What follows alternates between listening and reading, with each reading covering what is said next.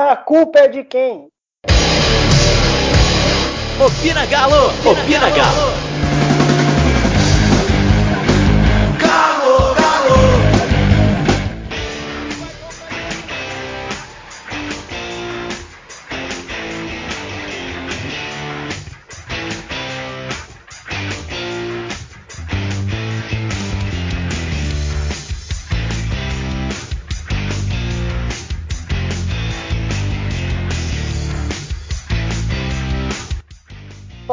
Povo, o Opina Galo tá no ar. E hoje eu, Karine e o nosso convidado Matheus Eduardo vamos falar um pouquinho do Atlético, o que que foi os dois jogos contra o Ceará, contra o Vasco, o que esperar de Atlético e Palmeiras, Atlético e Flamengo e quais são as consequências dos resultados negativos na manutenção ou não de Rodrigo Santana no Atlético.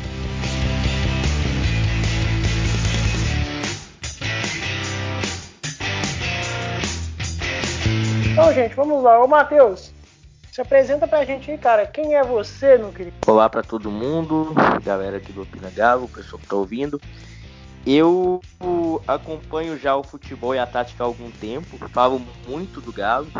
Tive um blog na ESPN, ESPN FC, um blog chamado Galo de Ouro, e eu falava um pouco mais sobre as partidas, sobre os momentos, né, entre 2017 e 2018. E no Twitter sempre estou falando não só sobre o Galo, mais sobre o Galo, mas não só. E sobre tática, sobre futebol de modo geral. Estou sempre lá, arroba Matheus e Souza. E no Instagram como Matheus e Análises também, quase sempre falando sobre futebol. Muito bom, nós temos um convidado ilustre então. Ô Karine, começar pelas damas, né? O que, que você viu de positivo e negativo de Atlético e Ceará e Atlético e Vasco? Oh, o positivo é não sei se por causa de uma visão mais torcedora, passional, pelo momento que o time vem passando, né? Que a gente acaba ficando. Não consegue e talvez às vezes nem quer ver tantas coisas boas, mas eu não consigo tirar muitos pontos positivos ou algum ponto positivo desses dois últimos jogos. Não. No jogo contra o Ceará, eu até gostei no primeiro tempo e até enquanto teve um certo fôlego do Luan, né, com alguns bons lançamentos, alguns passes mais em profundidade. O Casares até começou bem também. Só que aí depois junta todo o clima do estádio, aí sofre o gol, não consegue fazer. Ele caiu um pouquinho, mas assim, não consigo ver. Eu não acho que falta vontade e raça nesse time do Atlético. Em alguns momentos pode até acontecer, mas não é o principal problema. Então, contra o Ceará, você via até um excesso desse tipo de sentimento. Só que faltava qualidade, faltava tranquilidade. E por isso que de positivo é tão complicado, pelo menos para mim, assim, falar sobre algo. Agora, negativo são os problemas recorrentes, né? De criação, de um esquema tático que, como nós comentamos no episódio passado, está engessado. Santana parece não procurar ou não conseguir alternativas, insiste nesse 4-1-4-1 e não dá certo. Sei lá se só por peças, esquema, não sei. Eu acho que foram dois jogos da média do que o Atlético vem apresentando nessa sequência. Jogos ruins, de pouca inspiração. É assim, aquele aquela água com açúcar que vem sendo o costume do Atlético, infelizmente, nesses últimos jogos, né? Ô, Matheus, debateu um assunto. Contra o Ceará, o Rodrigo Santana chegou a 18 vitórias no comando do Galo. Só que 11 delas foram por 2 a 1 O que que o Atlético tem com esse placar? E no segundo tempo, aliás, do primeiro para o segundo tempo, a gente viu uma, uma mudança de postura. O que, que você observou de, da situação aí, cara? Eu acho, eu acho que primeiro esses, esses 2 a 1 um mostram uma coisa, né? De como como o Galo tem limitação, falo não só defensiva, defensiva principalmente, mas muitas limitações enquanto equipe, né? Como que as vitórias, até contra adversários mais frágeis, complicadas. E além disso, quero complementar uma coisa que a Karine falou. Acho que nesses últimos jogos, a, a recuperação do Luan, talvez o único ponto assim, consideravelmente positivo. E de fato, acho que muitas vezes pelas circunstâncias, o segundo tempo do Galo tem sido melhor. Jogo contra o Ceará, por exemplo, o Galo foi buscar a vitória já no final e criando muitas chances contra o adversário consideravelmente inferior. E é engraçado dizer como, como o time desse ano tem muito mais limitações que o time do ano passado, por exemplo. E, e o patamar do Galo parece, ao menos para esse ano, e sempre deixou essa impressão, ao menos para mim, de que é um time de meio de tabela. Teve um bom começo no, no, no brasileiro, mas se a gente para para olhar os resultados e contra quem foi, o Galo só venceu as equipes mais frágeis do campeonato, quando ganhou, emendou aquela sequência boa, ganhando do Havaí num jogo muito sofrido no Independência na primeira rodada.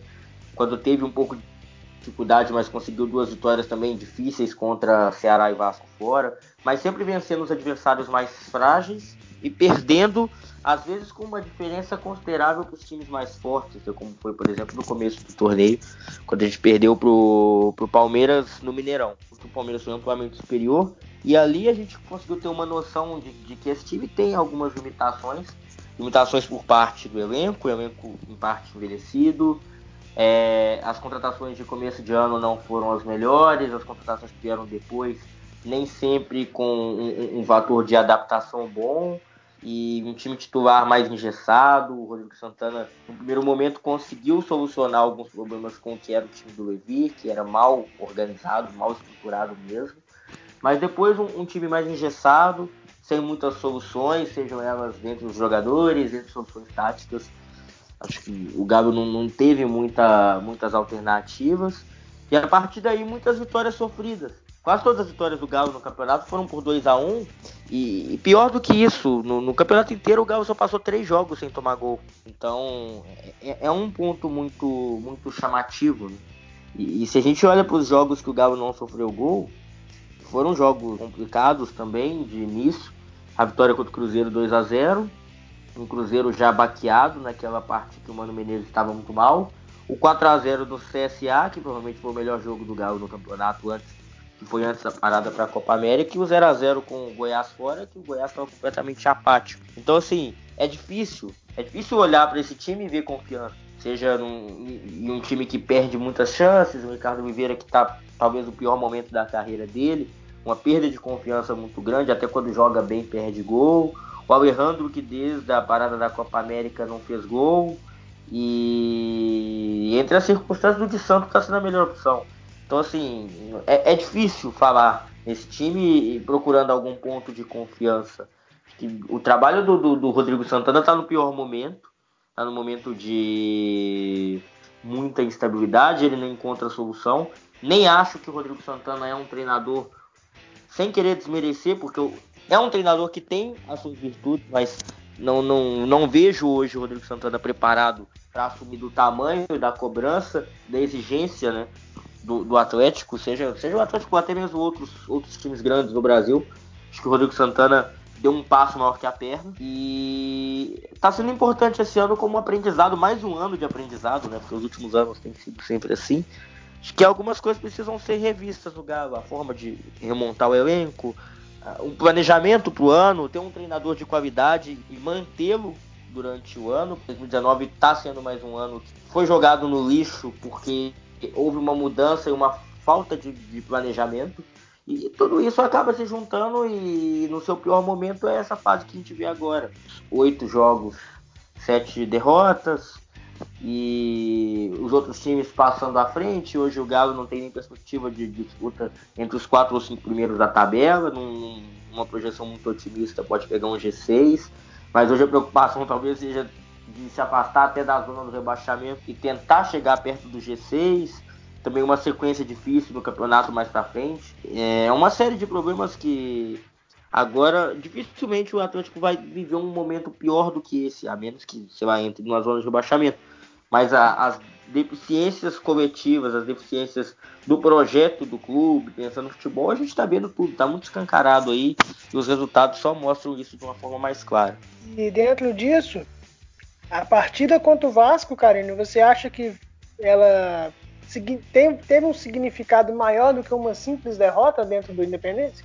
Assim, talvez só escancarou mais uma vez é, coisas que já dá para você notar há algum tempo. O Santana, ele não é só. Ele não tem se apresentado só como um, um treinador que é quieto à beira do campo. nos últimos jogos ele tem demonstrado, sei lá, uma certa meio que apatia, sabe? O cara tivesse meio que baqueado com a situação, assim, sei lá, que ele sempre foi muito quieto na beira do campo, mas antes você via pelo menos assim, o cara tinha uma força, sei lá, e agora não acontece isso. Peças que há tempo só jogam pelo nome. O Atlético, um time não é formado só por jovens nem só por medalhões. Óbvio que precisa ter uma mescla, mas no Atlético você fica naquela assim, poxa, mas o Fábio Santos foi campeão disso, aquilo, aquilo outro, e aqui ele não rende, por quê? Talvez não é só porque aqui ele não rende. Talvez em outra equipe ele vai render mais, mas ele já está na fase da carreira dele decrescente. Ele não vai apresentar um futebol melhor, tão melhor, na verdade, como que vem apresentando. O Elias está no mesmo caminho. A gente, como eu já comentei em alguns episódios anteriores, o Atlético a cada seis meses fala que precisa de uma reformulação, de uma reconstrução, de renovar o elenco. E o Sete Câmara, inclusive, já deu entrevistas falando: ah, a média de idade abaixou e tal, trouxemos jovens. Mas o time titular do Atlético, de 2015 para cá, a média de idade é alta.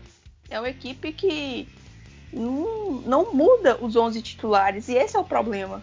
Porque os 11 vêm apresentando problemas. Aí eles modificam o banco, só que é cada vez enfraquecendo. Contra o Vasco, assim, você olhava pro banco, o time tava mal em campo.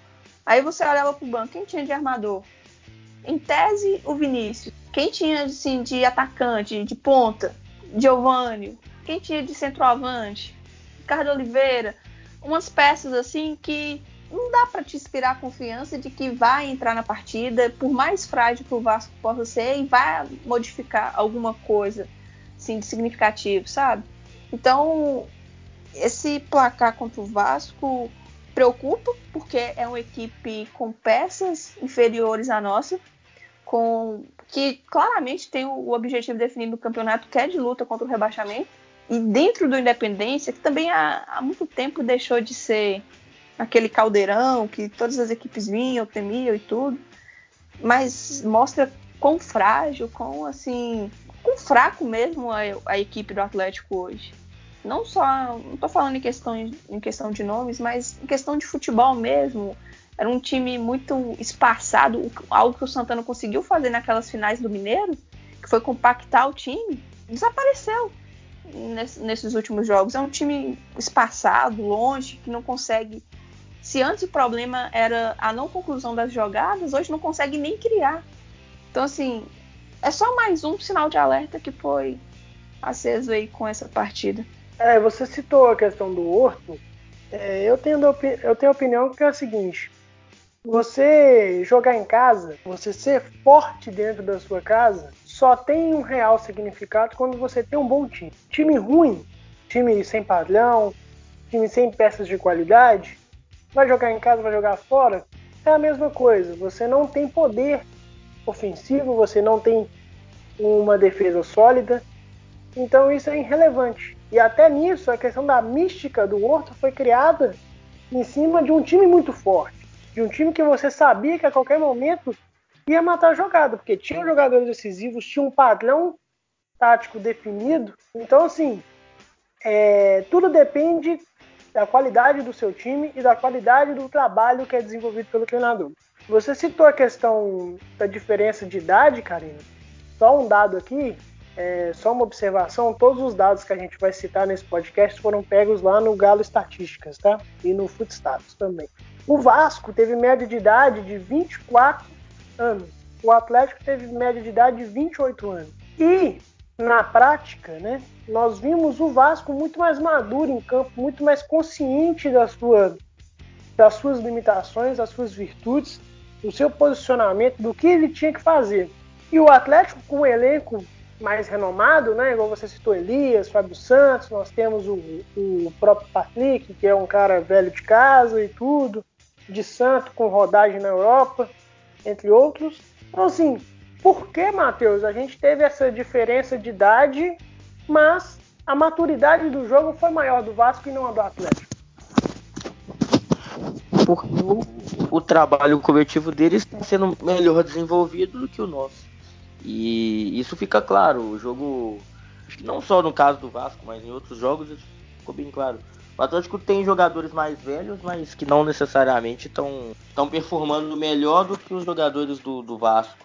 E, e, o próprio trabalho do Luxemburgo, não só de hoje, mas de outros momentos, já estava mostrando isso. O Galo, falta ao Galo desenvolver uma boa ideia de. E essas trocas de treinadores dos últimos tempos deixaram bem claro que, como é difícil dentro do Atlético conseguir desenvolver um trabalho. Né? Um outro ponto é o que a Karine falou, 15 para cá, o memória afetiva parece que, que afeta muito também a diretoria, então muitos jogadores acabam ficando, ficando, ficando. O trabalho de renovação do grupo é difícil. Quanto tempo que a gente está vendo até hoje, 2019, Hever e Leonardo Silva jogando. Então, assim, a reformulação da zaga do, do Galo é difícil Agora, por questão forçada, a gente tá vendo um goleiro diferente. Não, e não tô dizendo que o Vitor não, não, merecia ser o titular, mas em outros pontos, é difícil fazer um processo de renovação no clube com o que precisa renovar. E, e, trabalhar um padrão, tudo isso, tudo isso deixa o time atrás. E acho que até o ano passado, esse ano talvez esteja começando a cair por terra, muita gente ainda tinha em mente um, um misticismo muito grande com o time que, que venceu coisa importante em 2013 e 2014. E foi um time que marcou época, mas hoje o futebol é diferente. Mas hoje as exigências são diferentes. Aqueles jogadores hoje já estão mais velhos e precisa mudar. E o Galo não, não, não, não acompanhou. Enquanto outros times melhoraram e melhoraram muito, o Galo despencou. E esse ano tá, tá, tá mais difícil, né? Mais difícil assim esse, esses últimos jogos são só uma continuação, mas o, o trabalho do, do, do, Rodrigo Santana e a efetivação dele deixa bem claro como, como o Galo não consegue se projetar para ser algo mais. Acho difícil até cobrar do Galo que chegue muito alto na tabela, porque nunca houve, o Galo nunca fez por onde brigar por título. Acredito até que a, até onde o Galo conseguiu chegar no, na, na, disputa da Sul-Americana foi surpreendente, porque não era time para semifinal. E, e, e, conseguiu chegar. De verdade, o que acontece esse ano nessa questão da instabilidade é, é uma consequência dessa falta de planejamento, dessa falta de opções no banco. E, eu nem, e esse ano, de verdade, eu nem acho que o elenco seja inferior ao do ano passado, por mas os jogadores são mal utilizados, a fase é muito ruim. E a gente consegue ver isso muito claro, como, como que o momento do Ricardo Oliveira e do Alejandro é péssimo. O Ricardo Oliveira fez um gol nos últimos 28 jogos, se não estou enganado, e o Alejandro não faz gol desde a parada para a Copa América, desde antes da parada para a Copa América. Então, assim, é um momento atípico, combinado com uma série de problemas de planejamento, a falta de um treinador de primeiro nível, o envelhecimento do elenco e, e a falta de soluções no mercado. Então, por exemplo, a gente tem um Fábio Santos que já não é o melhor Fábio Santos pela idade, pelas limitações, pela falta de velocidade. Mas eh, quando o Lucas Hernandes joga, a gente não consegue ter uma noção qual é o nível do Lucas. Do que a gente imagina e do que eu já vi falarem, porque não acompanhei o futebol uruguaio, é um lateral que chega bem no fundo para cruzar, mas a gente não consegue ver isso, porque ele quase não joga. Qual que é o nível dele aqui? O processo de adaptação foi bem feito? Se a gente para para olhar, por que, que o Patrick joga do outro lado? Porque o Guga não se adaptou? E, e, são pontos que fazem diferença, porque nada vai encaixando. O fato de, de o meio de campo, por exemplo, a aposentadoria do Adilson, que foi um outro problema, e com a lesão do Jair acabou não, não sobrando ninguém, em vista do, do, péssimo ano que o Zé Everson está fazendo. E, e, esses problemas sequentes fazem com que o time jogue cada vez pior. A posição do Elias, só tem o Elias, não tem outro. O Natan tá improvisado agora porque não tem outro. Então é, é difícil, é difícil. Os jogadores não se encaixam e, e durante o ano a gente viu poucas soluções. Né? No começo do ano o Giovanni foi uma solução, mas faz muito tempo que ele não joga bem. É outro que também piorou muito depois da parada para a Copa América. O Luan só foi se recuperar, começar a jogar um pouco melhor agora, mas estava horrível até até duas semanas atrás, até o Casares, que é o melhor jogador do time, está tendo mais dificuldade. E é um jogador que criou muito, e se a gente pega estatística, é um jogador que tem criado muitas chances. Mas até o Casares sofre com esses problemas de, de variação. E quanto pior o time está, mais oscilação a gente vai ver nos jogadores. Até os jogadores que são mais cobrados vão, obviamente, vão sofrer ainda mais com isso. Então é, é uma bola de neve. Assim, não acho que dá para atribuir a um ou dois fatores só essa, essa má fase do Galo. Acho que foi até surpreendente o Atlético ficar tanto tempo no G6, porque não, não, não era time para isso. E à medida que a gente foi vendo os adversários, os adversários mais qualificados se desenvolvendo, aí o caso dos melhores, Flamengo, Santos, Palmeiras, Internacional, o próprio Grêmio que já está chegando de novo, a gente vai vendo esses times se desenvolvendo e o Galo numa decrescente.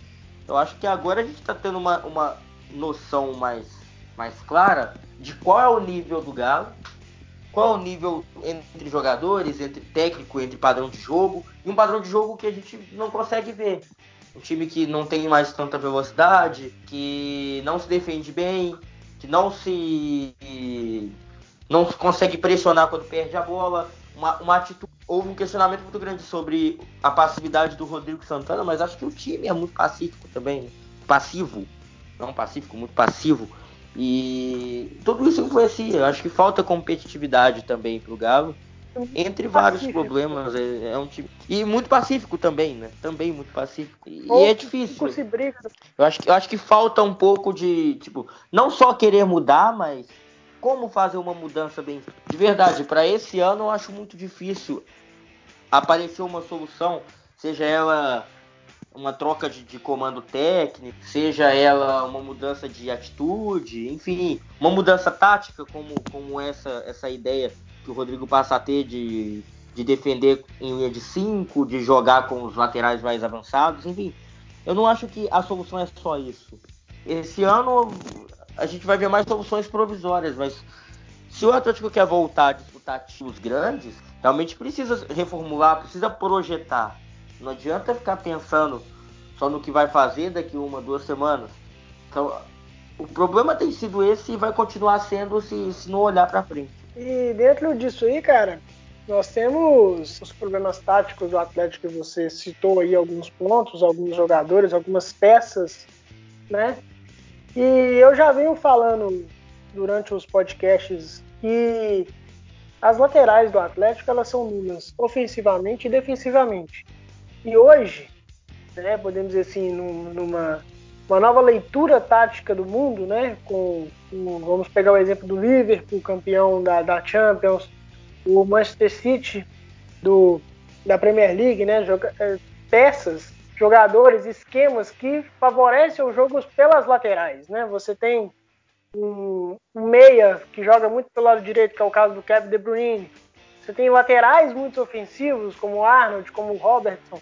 Então, isso assim, influencia né, o desenvolvimento de um trabalho, influencia é, a postura tática no mundo, né? E o Atlético se vê numa retração, porque a gente pega o scout do, do Patrick, por exemplo, e do Fábio Santos, os, o nível, né, a porcentagem de acerto deles de cruzamento, de avanço na área, de controle defensivo, é pífio, cara, é patético. Você não tem ali essa circulação, você não tem essa liberação de espaço, você não abre é, a marcação do adversário. E como que isso pode ser, pode mudar com, até com essa nova proposta que o Rodrigo Santana é, vem treinando agora do, ao longo dessa semana no jogo contra o Palmeiras? Mano? Eu acho que assim, esse ponto, esse ponto do, dos números do, do Patrick, principalmente. Né? O Guga faz um tempo já que não tem a sequência. Mas do Patrick e do Fábio Santos serem muito ruins com cruzamentos, levam uma coisa que eu já cheguei a comentar muito alguns meses atrás no Twitter. E, e, quando você faz esse link com o Manchester City, fica muito legal de falar. E é uma ideia de colocar os laterais jogando por dentro. É uma possibilidade que eu imaginaria e acho que o Fábio Santos tem um perfil muito muito condizente com o que eles chamam de lateral interior. Que é o que? Esse lateral que joga pelo meio do campo. Ele não vai pro fundo a todo tempo. E o Fábio Santos erra muito cruzamento e cruza, demora muito a cruzar. Né? Tanto que... É, até acrescentar isso aí, a gente, a gente tem aqui no Brasil um exemplo disso, que é o Felipe, Felipe Luiz no Flamengo. Vê que as jogadas dele normalmente estão sempre centralizadas, sempre buscando ali abrir esse leque de opções. Sim, e acho que nesse sentido o Fábio Santos ele, ele tem um entendimento bom. Você para pra ver as jogadas que ele faz, ele faz muita jogada combinada com o ponto esquerdo, com o meio do lado esquerdo, só que ele, ele sempre é o cara que tem que chegar no fundo para cruzar. Eu imagino, isso uma, uma opinião completamente pessoal. Imagino que seria muito mais útil utilizar o Fábio Santos por dentro e trazer um ponta de fora para chegar por fora e cruzar. Por exemplo, um cruzamento mais agudo que o Otero faz, que às vezes pode chegar no gol, uma chegada mais rápida. Imagino que seria bem mais condizente. Talvez seja a ideia jogando com. Porque eu imagino que vai ser um 3-4-3 com a bola e se defender em 5-4-1. Que aí no caso os laterais jogam mais à frente e, e, a questão que eu a dúvida que eu tenho é com, com a saída de bola com os três zagueiros, porque os, os, todos os zagueiros do Atlético são lentos. Então é difícil. Se você joga com, com três zagueiros para sair com a bola, os zagueiros precisam abrir um pouco mais e avançar. E tendo, às vezes, na necessidade de uma cobertura, é um pouco mais difícil, né? Pensa numa zaga que tem Igor Rabelo, Maidana e Leonardo Silva. Isso sem contar o Hever também, é uma característica dos quadros. São zagueiros que não são zagueiros de tanta mobilidade. Então são, são limitações nítidas que a gente vê dentro do grupo e que até para mudar um pouco o plano de jogo fica difícil. Não tem um volante de confiança, o, o meio de campo mais recuado que o Atlético tem característica é o Elias. O Elias não tem um, um, um passe, uma construção de jogo primorosa, ele é um jogador de infiltração, que é, chega, tal... que recebe a bola à frente. Talvez a gente pode ter, dentro desse contexto, né, do 5-4-1, por exemplo, do, do 4-3-3, seria 4-3-3 não, 3-4-3, né? Seria a saída de bola do próprio Clayton, né? Porque com exceção do Hever, né, que tem aí um passe um pouco mais qualificado que os outros zagueiros do elenco, ele é um goleiro que sabe sair jogando. Então talvez essas bolas esticadas pela ponta direita, pela ponta esquerda, né, seja a solução paliativa dessa saída de bola do Atlético, já que o Jair é um, parece que é o único jogador que sabe fazer isso. Eu, isso eu concordo demais e acho que assim, o Clayton precisa trabalhar um pouco mais acho que ele pode desenvolver mais essa, esse passe longo. E, e, é complicado. Acho que a entrada do Natano é justamente pensando em organização. E, e ainda que eu seja um defensor assíduo do Casares, eu consigo entender a ideia do Rodrigo deixar ele de fora.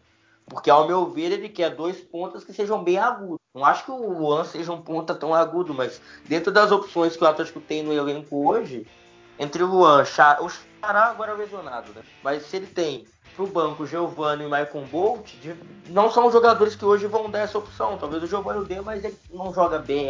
Então, é um elenco que tem algumas limitações. E dentro das limitações, eu imagino que agora o Rodrigo está buscando algo diferente. Ah, eu não sei se, independente de defender, jogar com linha de 5 ou com linha de 4 atrás, acho que a questão não é nem essa. A questão é, é, é de que forma o Galo vai se portar sem a bola. Se é um time que vai continuar dando muito espaço para o Palmeiras porque se o Palmeiras circular com a bola, pouco importa se o Galo vai defender com 5 ou com 4. A bola vai chegar lá com perigo e o Luiz Adriano vai fazer um gol, o Dudu vai fazer o gol, o Scarpa vai achar o espaço, o Bruno Henrique vai achar o espaço. Acho que a discussão não tem que ser se vai jogar em linha de 5 ou não. Mas o que, que isso vai acrescentar no jeito de jogar do Atlético?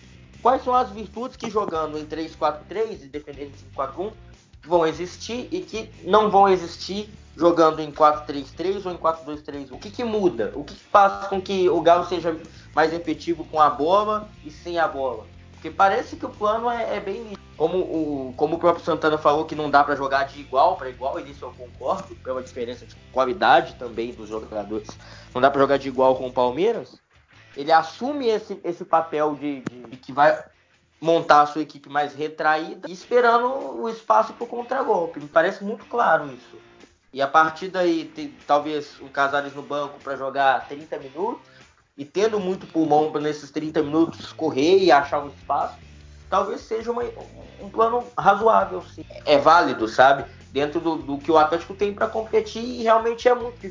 Mas me, me, desperta a curiosidade, principalmente pelos três zagueiros e pelo perfil dos zagueiros. Porque são, são três zagueiros que defendem a área bem. O Leonardo Silva defende bem a área, o Igor Rabelo no, na altura, nos cortes é um zagueiro muito bom. E o próprio Maidana. Então, parece que, que é claro, confiar nesses zagueiros para a defesa da área. Um primeiro passe buscando o Elias e o Natan na saída por dentro. E daí para frente, velocidade. Parece claro isso. E o de Santo como titular, que é o, o, o centroavante mais estilo pivô que a gente tem.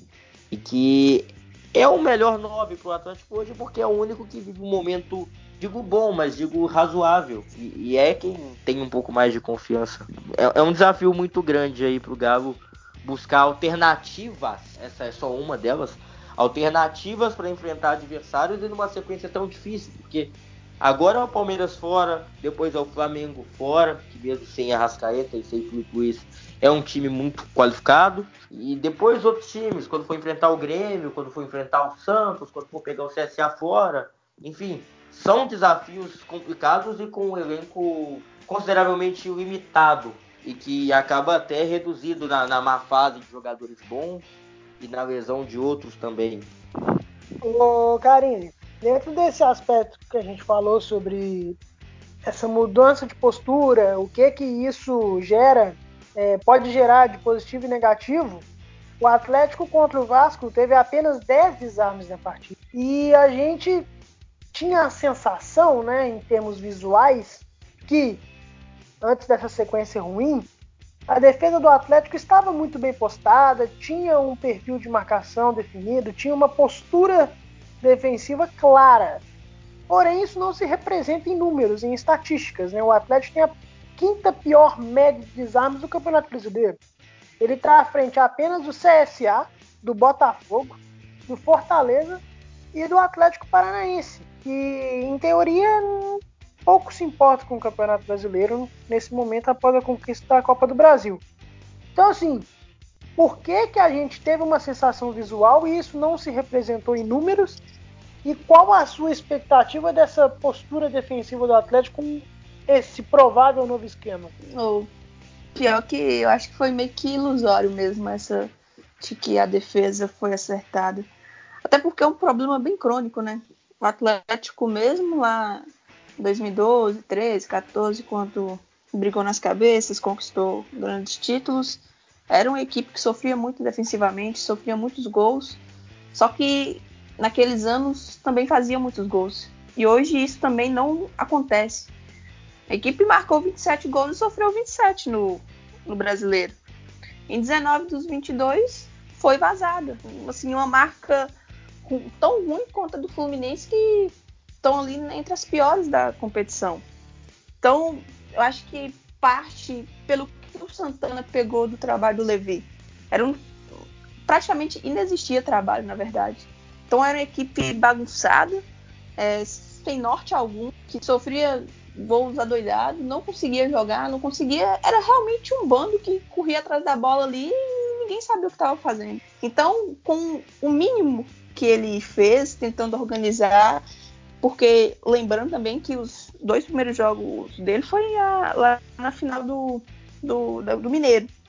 Então, assim, àquela altura o Atlético era de longe favorito. O Cruzeiro vinha num momento bom e tanto é que entre a torcida o, a sensação era que haveria uma goleada histórica. E como as expectativas estavam baixas, o que, que ele fez? Oh, então vamos fechar a casinha, vamos, vamos ver no que dá compactou o time. Não, a gente assim até foi meio surpresa a postura do Atlético e beleza, foi levando. Aí chegou no brasileiro, teve aquela sequência de quatro jogos sem sofrer gols. A gente pegou e falou assim, aí parece que realmente a defesa vem, vem se acertando. Mas aí de repente os problemas foram escancarados de novo na nossa frente. Talvez hoje uma, as peças defensivas, né, os zagueiros, são melhores do que a temporada passada, tanto o Hever quanto o Rabelo que chegaram agora. Então, isso talvez também ajudou ele um pouco. A Sul-Americana é um torneio, hum, assim, não é o nível mais alto que da, do continente. E as equipes que o Atlético enfrentou meio que provam um pouco disso, né? Eram equipes até certo ponto arrumadas, organizadas, mas que não tinha qualidade, jogava, tentava jogar mais no erro, no contra-ataque. E ainda assim o Atlético sofria gols para elas. Gols em desatenções, em falhas individuais. Então, assim, criou-se meio que uma ilusão de que o Santana era um treinador defensivo, que arrumava defesas. Como ele começou tendo jogos sem sofrer gols ou sofrendo poucos gols, é, essa ilusão meio que cresceu um pouco. Teve uma altura assim que o Hever mais o Rabelo tava jogando muito. E eles estavam aparecendo muito porque eles estavam sendo muito exigidos. E talvez isso naquela altura a gente não conseguiu notar.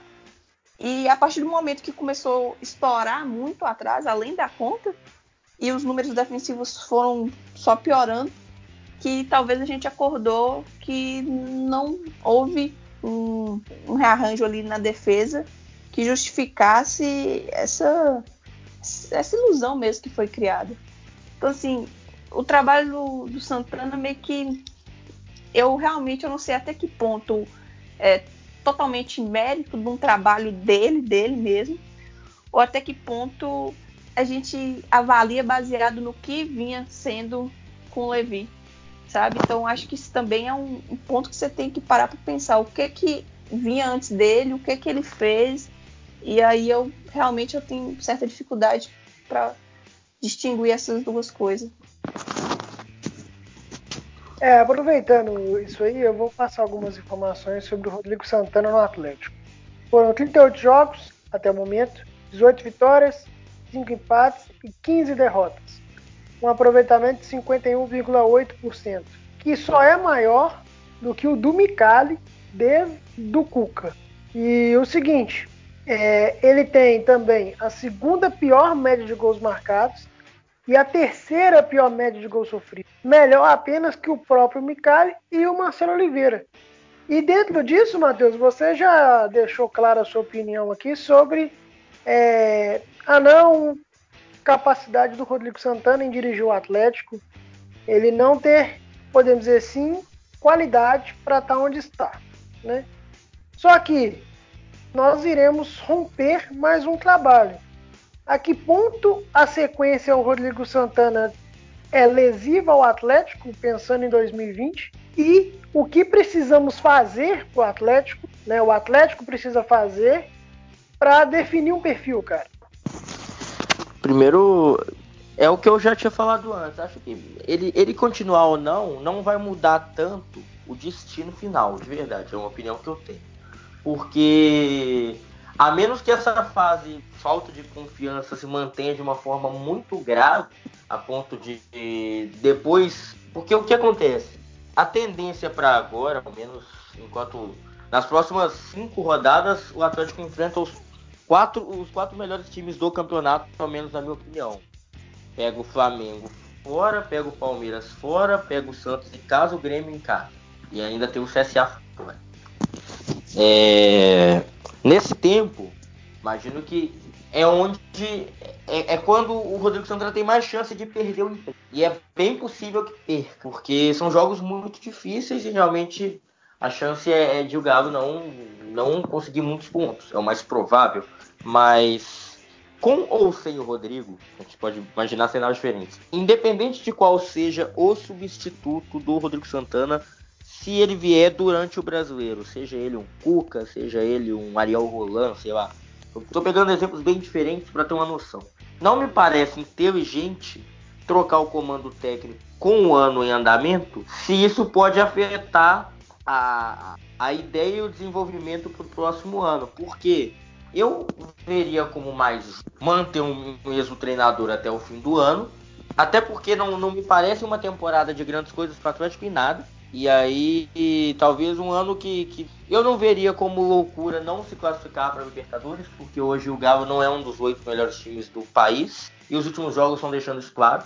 E, e manter um planejamento para o ano que vem, independente da competição que for disputar. Se quer fazer um time organizado, buscar um treinador de um nível um pouco mais alto. E claro, aqui eu quero deixar isso muito claro eu não estou em momento nenhum falando que o Rodrigo Santana é um treinador sem capacidade, sem qualificação. Pelo contrário, eu acho que. E, já acompanhava o trabalho do Rodrigo Santana na URT desde, desde o ano passado. Acho que é um treinador que tem a qualidade e seria totalmente favorável que ele tivesse continuado no sub-20 do Atlético. Que é um treinador que, para um, um, nível de exigência um pouco mais baixo, ele é um bom treinador.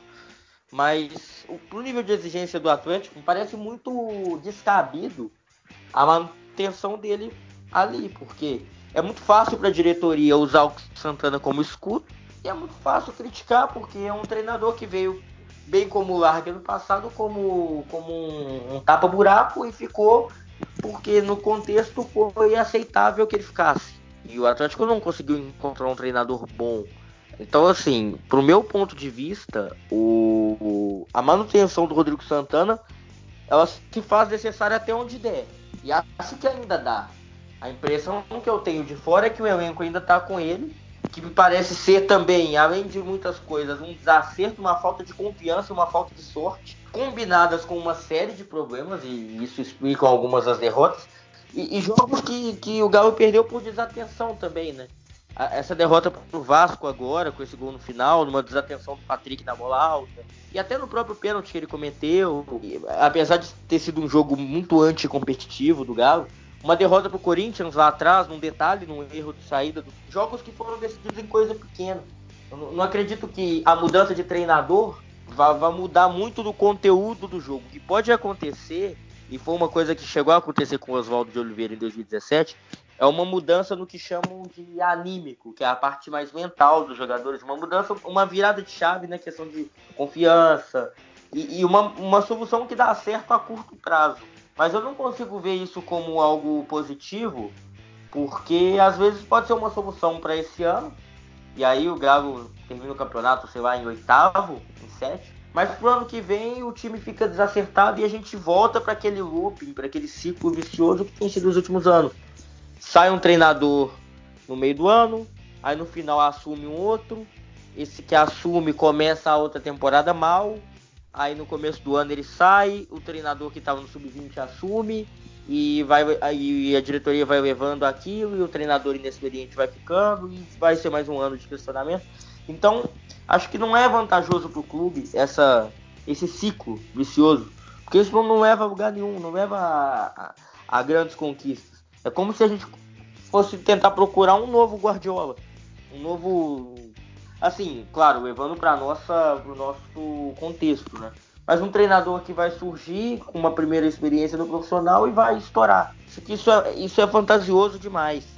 Tem que ter um planejamento e, e para esse ano, como é uma temporada que, que realmente a projeção não é muito alta, manter o Rodrigo. Porque é o que tem. E dificilmente o mercado vai oferecer um treinador melhor agora para assumir agora. Acho que o Atlético já tem que mapear o treinador para o começo do ano que vem, para trabalhar uma pré-temporada, para observar o grupo, sentar com a diretoria e ver o que dá para manter. Tem como fazer grandes contratações? Tem como o que, que vai influenciar para o ano que vem? É já se planejar. A gente já está em outubro, fim do ano não está tão longe assim. Acho que de verdade é, dá para manter. E, e, se a ideia do, do Galo é, é, brigar ferrenhamente por Libertadores, com o que foi feito durante o ano, aí realmente o que falta não é técnico, falta é noção. E, Karine, já que o Rodrigo Santana é o que a gente tem, os jogadores do Atlético, ou o esquema tático do Atlético, o que é que não rende? Oh, acho que é uma junção, sabe? Um pouco dos dois. Acho que o Santana ele fechou com essa ideia do 4-1-4-1 e não, não abre para mais nada. Só que nesse esquema, teoricamente, aquela linha de meias ali, né, que, ao qual o Elias faz, faz parte, Elias, Casares, vinha sendo Tiará e recentemente o Luan, seria uma linha que teria que ajudar muito defensivamente e também muito na parte criativa do jogo. Só que o único jogador que faz isso no Atlético, muito bem feito as duas, os dois momentos do jogo, é o Jair. O Jair consegue desarmar muito, consegue recuperar muita bola, consegue parar, pensar e falar assim, gente, calma, vamos organizar aqui, você vai ali, eu vou aqui, vamos construir dessa forma o jogo. E tirando ele, o Casares até tem se esforçado muito defensivamente nesses últimos jogos, você vê assim, com 30 minutos do segundo tempo, Casares correndo, voltando para marcar lateral, coisa que era inimaginável no início do ano e com outros treinadores, que a gente via que o Casares não ajudava na parte defensiva. E com o Santana, ele vem fazendo isso. E ele vem criando, sim, muitas oportunidades, mas é aquela. Como os companheiros não fazem, aí no final afeta o resultado, sobra só para ele. Ele tem uma série de problemas, uma série de poréns, mas essa parte de criação de jogadas, sem ele, inexiste no Atlético. Então, assim, acho que o Santana está refém desse esquema. É um esquema que requer muita intensidade e é um time titular com uma média alta de idade, já beirando os 29. Se o Vitor não tivesse lesionado, é, corria o risco de bater os 30 anos.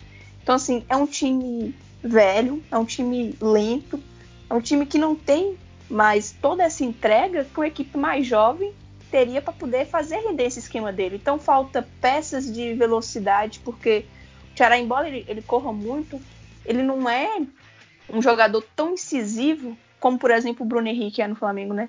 Um jogador que parte muito para cima, muito agudo, que entra muito da área. O Atlético, acho que falta muito isso, os jogadores entrarem mais na área. Principalmente ali seria o Luan, o Chará. Porque o Elias é um jogador que hoje eu não, ele não agrega defensivamente, ele não agrega ofensivamente, ele não agrega em nada. Então o Santana tá refém tanto do esquema, que não muda, quanto das peças, porque ele também não muda. E quando muda, são assim, trocas meio que previsíveis, trocar seis por meia dúzia, ou então é, diminuir ainda mais a qualidade da equipe titular, quando ele tira um, um Casares para colocar um Vinícius, quando ele meio que sacrifica o Casares para correr atrás de lateral, para colocar o Vinícius no meio, sem criar, sendo que é um jogador pesado, não cria, não ajuda muito defensivamente. Então, assim, eu acho que ele tá refém, tá um pouco perdido nessa organização. Aí hoje ele já mudou o esquema de novo. Então é aquela, tá meio que procurando alternativas, mas eu não sei, acho que falta ainda alguma coisa, não, não sei se só peça, só esquema, mas a impressão que passa é que ele tá perdido. Ele tá perdido tanto no que ele está se propondo a fazer com o esquema atual, quanto nas alternativas que, ao menos hoje, ele parece querer criar, né? E o Atlético tá perdido ou ainda briga pela Libertadores? Oh, bem sincera, eu não consigo acreditar nem em G6. Quando você olha o que o Atlético vem ou não vem apresentando e que as outras equipes vêm jogando, não dá para animar muito não.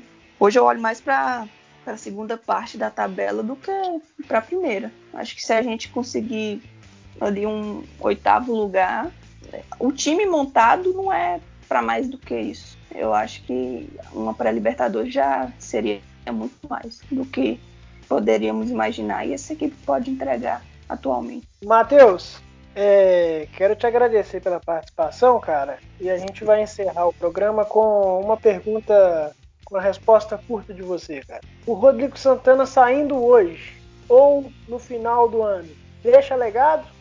E qual legado? Não deixa porque não, não teve não teve trabalho para ele se desenvolver, né? Eu acho que a passagem dele deixa o aprendizado que precisa trabalhar com um treinador de qualidade e dar tempo. Muito bem. É, Karine, algum comentário final? É, Matheus, obrigado pela participação aí, cara, tá? Seja bem-vindo. É, chamaremos você para outras participações também, tá? Muito obrigado. Obrigado, obrigado, gente, pela participação, pela confiança.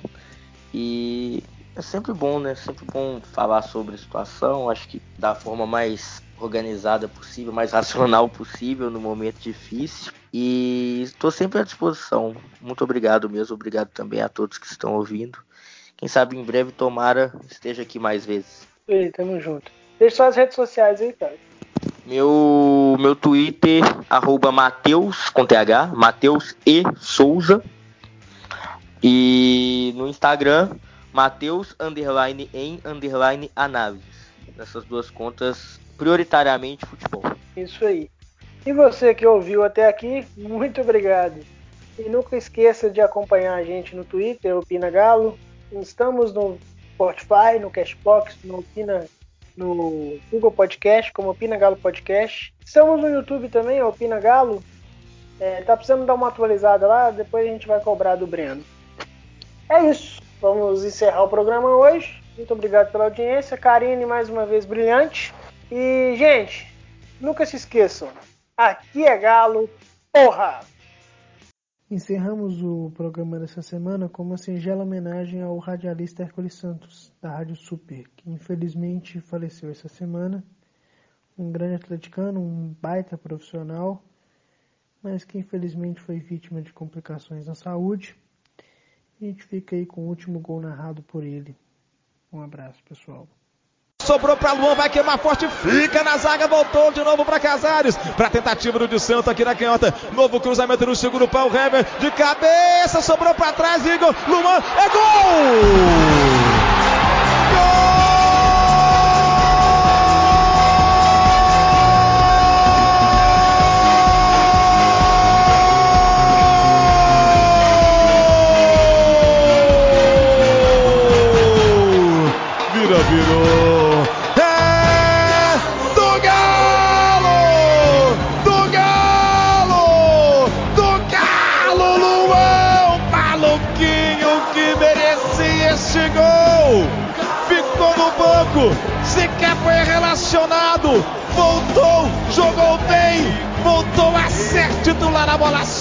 Ofereceu para ele após um bate rebate. Luan com o pé direito meteu pro fundo do barbante. Pode avisar. Pode avisar que tem mais gol do Galo aqui no Horto, Luan. O maluquinho aos 35 minutos do segundo tempo para virar o jogo. Luan para fazer a boa. Ah, para toda a massa alvinegra. Luan escreve no placar a virada do Galo aqui no Horto. Agora o Atlético tem dois. O Ceará só tem um.